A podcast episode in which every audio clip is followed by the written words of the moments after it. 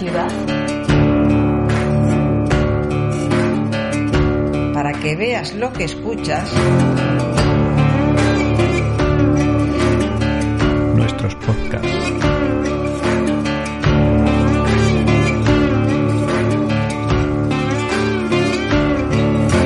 Ateneo de Saberes.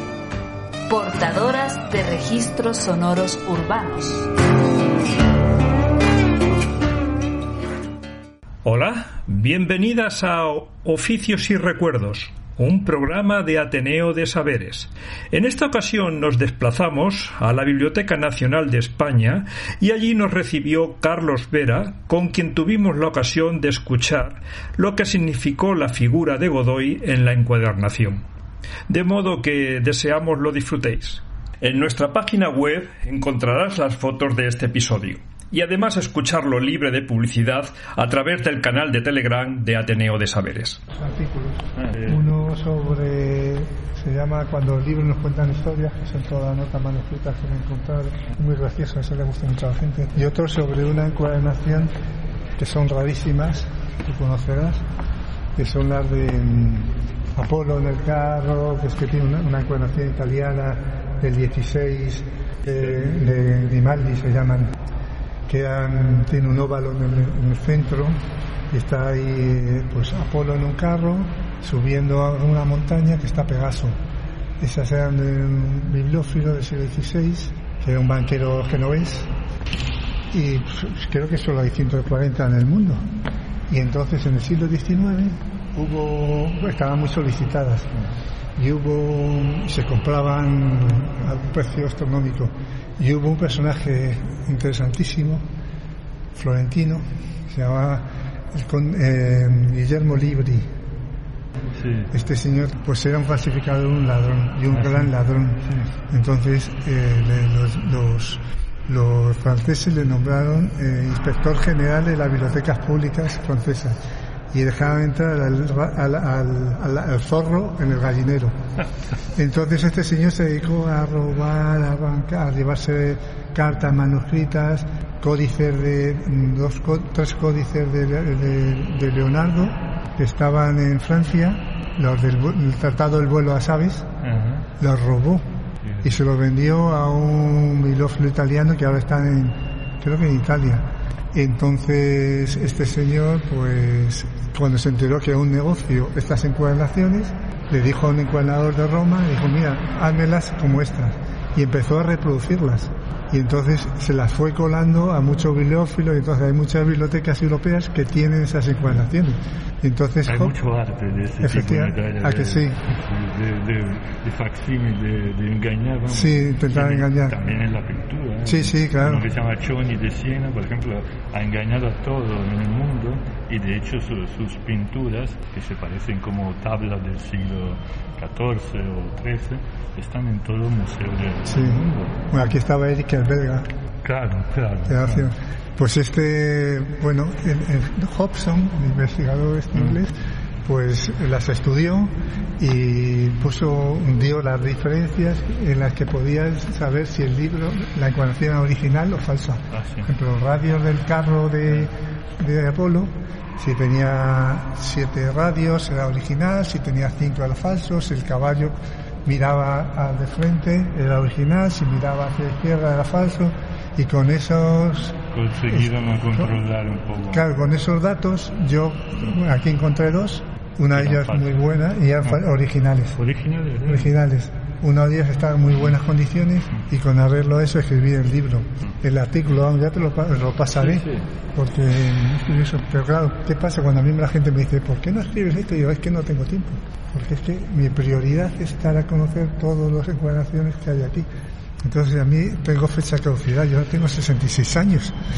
Entonces me voy a- me estoy reenganchando, pero porque si no veo a nadie que lo quiera hacer, ¿sabes? Mis compañeros les digo, oye, ¿por qué no haces esto? Arsenio, ¿no interesa? Arsenio no tiene tiempo, No tiene tiempo. no tiene tiempo. Es que le interesa, pero es que no tiene tiempo para tener tantas cosas, entonces yo llevo como 10 años haciendo solo esto. Y el problema, entre comillas, de la Biblioteca Nacional es que es una biblioteca inmensa. Pero bueno, como encuadernadores has hecho un poco una historia, digamos, de lo más importante que ha habido en Madrid, por ejemplo. Más o menos controlas eh, en el... Lo tengo aquí, pero no lo he escrito. No lo interesante, mira, esta es una pequeña historia sobre encuadernación Sí. en Madrid. bonito. Bueno, yo tengo pues un listado de, de etiquetas de encuadernadores, de sellos de encuadernadores, de monogramas de encuadernadores del siglo XVIII, XIX. Eso sí lo tengo, porque aquí... Pero algunas, eh, seguro que habrá salido alguna noticia sobre algún eh, encuadernador, ¿no? Eh, como ahora sabemos algo de Palomino, de, Mm. de vosotros. ¿Sabes qué pasa? Es, eh, ¿No? mm, hay poco, hay poco, hay Mm. poco. Pocas noticias. Sí, hay poco. Vamos a ver. Mira, esto es en la sala del patronato, aquí es donde se reúne el patronato de la Biblioteca Nacional. Esto da al balcón de la que está encima de la escalinata y este es el mueble original de Godoy, del príncipe. Esto es este y estos son reproducciones. Este. Estos dos son originales Ajá. y aquellos son reproducciones. Entonces, cuando hablamos de que Godoy era un iletrado y un analfabeto y que no tenía cultura, no es cierto. Godoy tenía una gran biblioteca y tenía una pinacoteca. Pero ¿por qué quién que lo dice? Yo no sabía que sobre esta... Sí, ¿sabes qué pasa? Que Godoy es un personaje Además que... era el mecenas de Moratín, por ejemplo. Claro, efectivamente, de los ilustrados. Él reconocía que tenía sus limitaciones culturales, porque era hijo de un alcalde de Badajoz, pero se reunió de ilustrados, apoyó a, a los, a, a los ilustrados, les hizo ministro, ¿sabes? Entonces, ¿qué pasa? Que subió, eh, consiguió, la- el, el- cayó en gracia ante la reina, y entonces subió como la espuma. Empezaron a darle títulos nobiliarios, a hacerle, y, y hacerle darle cantidad de, de cargos, hasta que el título nobiliario que más daño hizo a la nobleza fue príncipe de la paz. Nunca había habido un príncipe Mm. de, de sangre no real. Y entonces, ¿qué pasa? Tenía ahí dos grandes enemigos. La nobleza, Fernando VII, que tenía miedo de que le quitase su puesto, y luego la iglesia, porque le, eh, decía Godoy estaba en contra de la Inquisición, quiso abolir la Inquisición, quiso, eh, eh, los territorios civiles fueron cosa suya. Sí, ¿eh? Decía que los nichos tenían que salir de las iglesias. O sea, tenía unas ideas muy avanzadas. Claro, Godoy claro. tenía eh, la idea de que el, problema de España, y eso lo decía en 1800 1780 y tantos, estaba en la educación. ¿Qué hizo para mejorar eso? Se trajo al mejor pedagogo que había en Europa, que era Pestalozzi. Se lo trajo aquí y creó la el Instituto Pestalozziano, que era un edificio. ¿Dónde estaba? eh, pues te lo puedo decir, porque hay una biografía de Emilio Laparra, que es un, investiga- un historiador de, Al- de Alicante, que hizo una gran biografía. Entonces ahí va a, a educarse en un sistema de educación similar a la institución libre de enseñanza. Y, pero claro, era laica. Y ahí se echaron la iglesia. Entonces con esos enemigos, pues eh, mm, era difícil sobrevivir. Entonces su biblioteca entró todo aquí en 1840 y tantos, 8, 48, y se desperdigó. Entonces entre una compañera y yo hemos estado buscándola por todos los depósitos, incluso en Alcalá de Henares, y al final la hemos recopilado. Hemos llegado a, tener como 1.200 Y- libros. Y está todo junto ahora. Ahora puedes Hay estar el catálogo, no está separado, pero puede, se puede buscar. O sea, vale. en la ficha bibliográfica Sale, sale. viene Biblioteca del Príncipe de la Paz, viene entonces el, el- su palacio tenía esto. El palacio está ahí en la calle Bailén, Ujú. esquina, eh, donde está el Senado ahí. en- Sí, sí, que sí, ahora es se encontraron unos restos hace, hace poco. sí, creo, las ¿no? caballerizas. Exacto. El- el- ahora es el Instituto de Estudios eh, Constitucionales, creo. Y él tenía su biblioteca y su palacio y su y pinacoteca. La pinacoteca iba a ser lo que ahora es el Museo del Prado. O sea, reunía tal cantidad de cuadros. El Cristo Velázquez, por ejemplo, también era suyo. eh, que su idea era crear un museo de pintura nacional con sus cuadros, porque competía con Carlos IV en cuanto a, a los cuadros. Lo perdió todo, perdió todo. Es más, es un personaje que murió con 84 años en París, en la miseria. O sea, yo he ido a buscar su sepultura, he estado en su sepultura. Pero eres un apasionado de. Un apasionado. Mi compañero Marta Vizcaíno y yo somos dos apasionados. A ver cuando empieza todo el mundo. Porque en la, en la historia hay personajes malditos. O sea, eh, Godoy, no hay ni un- una sola calle en Madrid eh, con su nombre. No es más, ninguna. y era un personaje que tenía el mayor poder que te podía tener, más que tanto, tanto como Carlos IV. Claro, claro. El, el palacio este de, de que hay en, Ci- en Cibeles, el, el- Ah, el del el ejército. sí. ejército, Sí. cuartel general del ejército, eso se lo regaló el ayuntamiento de Madrid a Godoy. Eso era de Godoy. Entonces cayó en desgracia y estuvo más tiempo, porque él se fue al exilio con 40 años y, y- y murió con 84. Estuvo más tiempo en el exilio Que- en España. Entonces subió de, de arriba, cayó abajo. Entonces fuimos, fui yo a, con mi mujer al cementerio de Perlachés, porque allí está enterrado, y murió en la miseria. O sea, un amigo suyo banquero es el que pagó el, El el, entierro. el entierro. Y bueno, estaba allí con la bandera de Extremadura, porque él era de Extremadura. Y, y es uno de los personajes que en la historia, cuando hay un personaje maldito, es muy difícil cambiar esa mala Y imagen. no se encontraron con eh, Moratín Goya, por ejemplo, en, en- Francia. Pues con Goya no, porque Goya murió en el 24 en Burdeos, Bordeaux, 28. creo. 28 sí, y yo creo que no, porque él siguió a la familia real. Era- luego es era, pod- podía tener sus... Él pagó el viaje a Italia de Moratín. Él financió el, el Mm. viaje, digamos, de tres años. Sí, fíjate. Y, y Goya es... Tenía que ser agradecido. Claro, y Goya es pintor de cámara porque habló a Carlos IV eh, de que tenía que ser pintor de cámara de, de, de- de la corte, ¿sabes? Era un benefactor de los artistas. Muchos libros que me he encontrado aquí están dedicados a él. eh, porque él eh, se le presentaban los escritores las obras para que las subvencionara. Entonces, cuando daba la financiación, luego la dedicatoria venía de. Yo tengo varias dedicatorias de libros suyos. Jovellanos también era otro Sí, personaje que le sacó del exilio en Gijón y le, nombró ministro de la corte. Carlos, yo de todas formas te animaría a hacer una investigación de, sobre los encuadernadores en Madrid. En Madrid del siglo XX. No, no, del siglo XIX, 19. 18 incluso.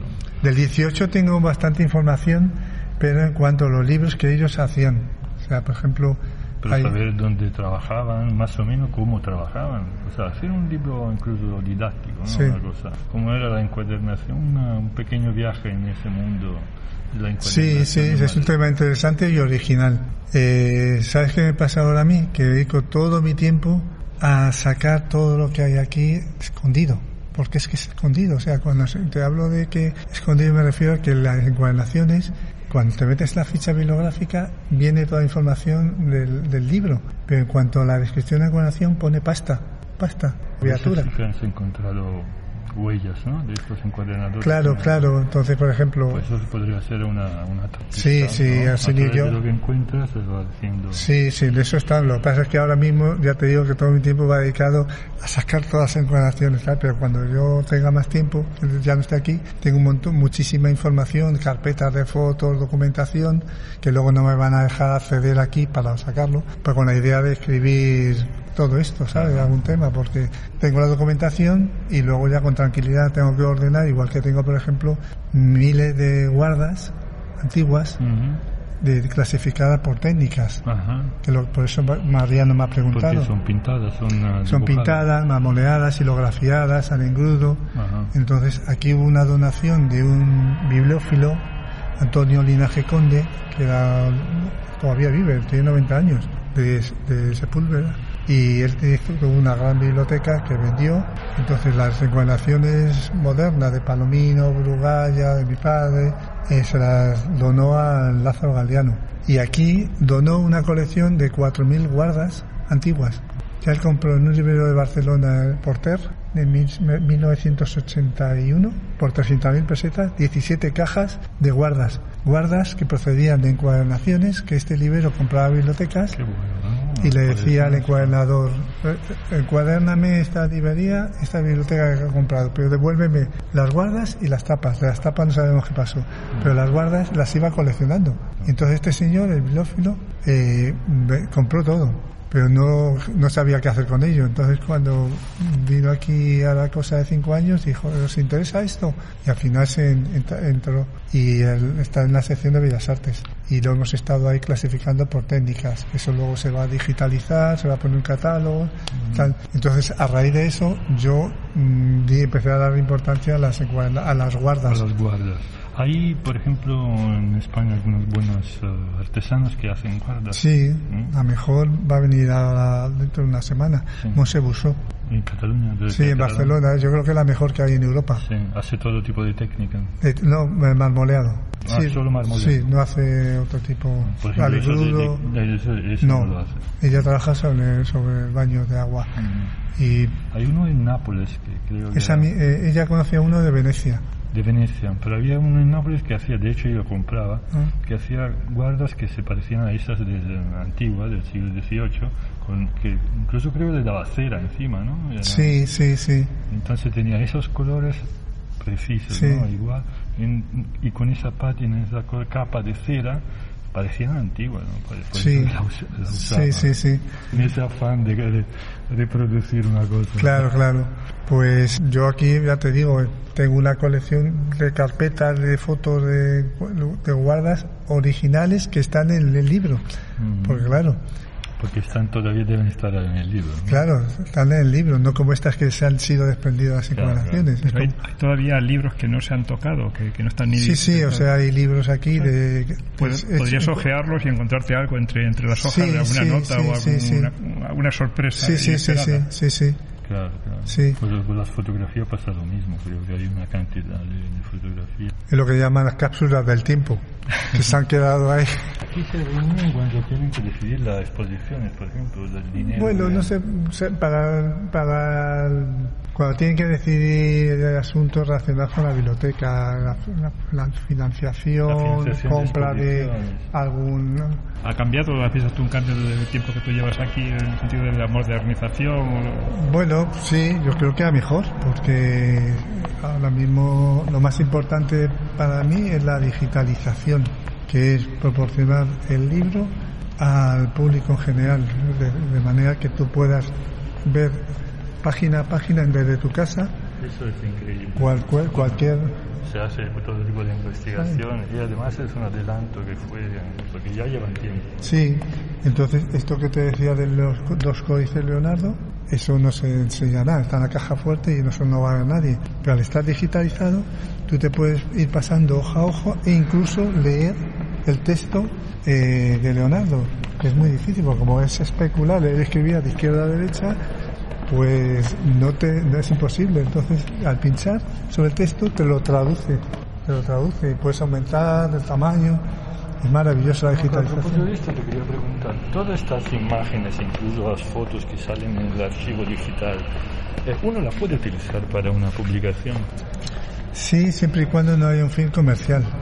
¿Cómo trabajaba esta gente? Claro. O sea, ahora estoy con los manuscritos, en el depósito de manuscritos, y cuando ves encuadernaciones que tienen 500 años, ahora estoy, por ejemplo, con un fondo de manuscritos griegos que es eh, que entraron aquí por un- una permuta con un convento de Plasencia, San Vicente Ferrer de Plasencia. Pues eh, los monjes en esa época, no sabían, en el siglo mil- 1839, monjes no sabían griego y dijeron a la biblioteca necesitamos libros, si queréis esto, a cambio nos compráis libros en latín y derecho canónico y tal. Entonces hice un, Y tienen eh, encuadernaciones bonitas. Claro, entonces muchas de ellas se reencuadernaron en el siglo XIX, pero hay también como la mitad de ese fondo que tienen encuadernaciones griegas, ¿Pero de qué época? pues del siglo XV, XVI, eh, con las tapas de madera, con el recuadrito, el biselado ese que se hacía en los Qué cantos, bueno. con los no conservan los cierres, pero sí conservan los botones estos metálicos. Sí, con los cierres, ¿no? Claro, entonces cuando ves libros así, que era- eran, lo que hacían era copiar impres, manuscritos griegos en, en- en Roma, o en Venecia, o en Nápoles, no sé. Pero libros ese grosor. de- de- No, de sí. altura, ¿no? Dices. Sí, de grosor, Ah, de grosor. de grosor, con un papel satinado con brillo sobre el que escribía. Dice, madre mía, cuántos años le llevó, cuánto tiempo le impre- copiar ese manuscrito griego y está con su encuadernación. Y cuando coges en la encuadernación dices, madre, me fijo en los detalles de la estructura, cómo encartonaban, Pero está en tapa de madera. Tapas de madera. Piel, ¿no? Piel Sí. dorso. Pero la, la- la madera está descubierta o también están descubiertas, algunas tienen la tapa- la- el pergamino en Ah, el guarda, pergamino. pero se ha levantado y se ve la tapa, se ve la estructura de cómo cosían esta forma del zigzag con los cordeles, otros están con...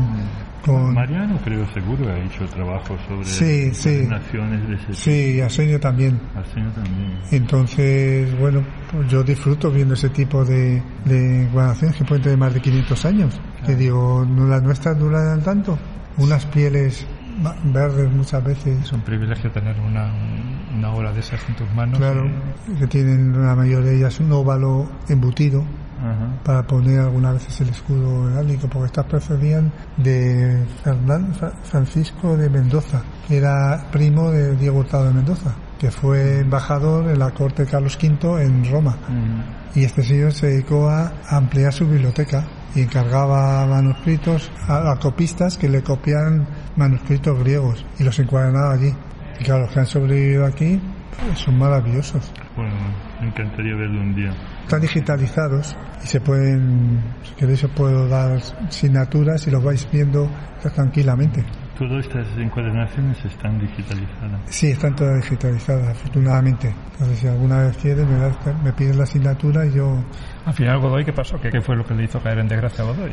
Pues Godoy cayó en desgracia por las envidias, por las envidias, porque él, él quiso traer a España las ideas ilustradas de Francia. Entonces eh, le acusaron de, de que quiso dar un golpe de Estado eh, con los reyes. Entonces cuando El motín de Aranjuez. no te dan a juez, él tenía un personaje también un gran desconocido como Azara, que era Eugenio. Izquierdo. Pues este Eugenio Izquierdo era un bibliófilo, uno ilustrado, amigo de, de todos los ilustrados franceses, con una gran biblioteca. Sí. Era el director del Gabinete de Historia Natural, que es el precedente del Museo de Ciencias Naturales. Y esa Entonces, biblioteca se ha quedado... esa biblioteca estuvo en, él se fue, la hizo cuando fue embajador en la corte de, de Napoleón, él se la llevó, compró muchos libros allí en Francia y luego afortunadamente vino aquí, está todo aquí. Y tiene unas encuadernaciones también maravillosas, unos libros impresionantes de grabados, la mejor colección de libros de, de- los raros. Bueno, en raro está desperdigado por toda la biblioteca. Eh, Mejores retratos de, de Rembrandt los tenía él porque coleccionaba gra- grabadores. Y al final, pues, este hombre que tenía contactos directos con Napoleón, pues dicen que era, era masón y que era le- el, que le- el confidente de Godoy. Y le avisó a Godoy de que los franceses no iban a ir hacia Portugal, que se iban a quedar aquí. Y entonces se lo dijo a Godoy y Godoy lo que hizo fue intentar coger a los reyes, llevárselos a Cádiz, para desde Cádiz llevárselos a América, como hizo los portugueses, que fueron a la dinastía de Braganza, se fue a Brasil. Y entonces todos estos invi- grupos mm, fernandinos, que era, estaba Fernando VII, estaba la, una mezcla de, lo- de la nobleza, de la iglesia, dejaron correr el rumor de que Godoy quería secuestrar a los reyes. Y entonces ahí es cuando vino el motín de Aranjuez y cayó en desgracia. Pero fue todo esos grupos de enemigos que tenían que eran muy fuertes y poderosos los que le hicieron caer y luego los reaccionarios. Claro, efectivamente. Es que si te fijas, que en España eran particularmente fuertes. claro, es que si te fijas, la historia de España, Han ganado siempre siempre que ha habido un intento de sacar la cabeza para eh, mejorar la cultura del país, ha venido la iglesia con el mazo. Toma, eso ha pasado en el siglo XIX. Pasó en, en- en- pasó en el 18, pasó en el 19 con, con Fernando VII. Fernando VII. en. El trienio liberal, 2023, viene el hijo de San Luis, otra vez a la ración. Eh, llega la República, otra vez lo mismo. Mesoneros romanos decía en ese entonces, sacó, él además era reaccionario, ¿no? De alguna forma, dijo, empezó la noche intelectual, la noche cuando, cuando todos los liberales se fueron al exilio, que se quedaron, como en la época de Franco, se quedaron lo- ellos, pues él habló de la noche intelectual, ¿no? Sí, sí, sí. Que, que se ha repetido, ¿no? Pues se ha repetido. Si te fijas un poco en la historia del siglo XX, es la misma historia. Y del siglo XXI. ¿Sabes? Entonces ves que cuando dice, ¿para qué hay que estudiar historia? Pues para evitar eh, repetir los errores. Pero no, aquí en España eso no sirve. No, no, ni le sirve para repetirlos. Efectivamente, para repetirlos. Porque lo que veo es que se están animando otra vez.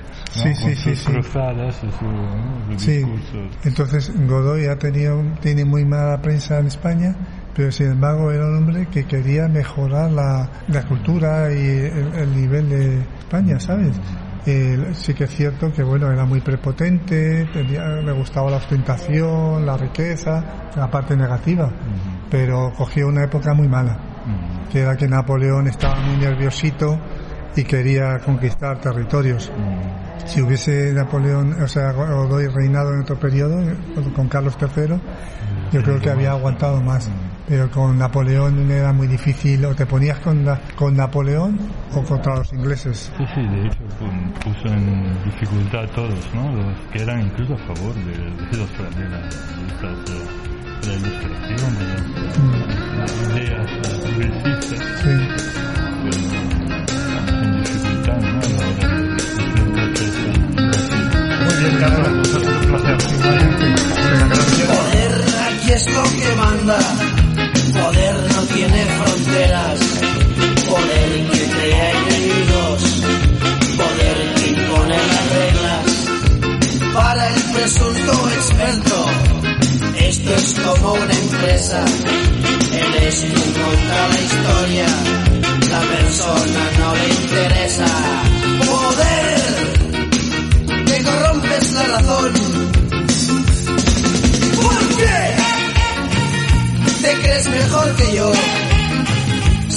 Sabes que en el fondo eres un vividor. Poder aquí es lo que manda. Poder aquí es lo que sobra. Poder que crea enemigos.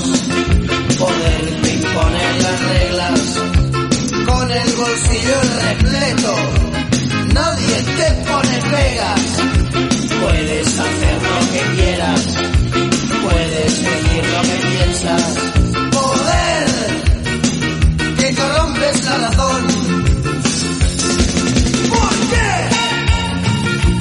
Crees mejor que yo, si sabes que en el fondo eres un vividor.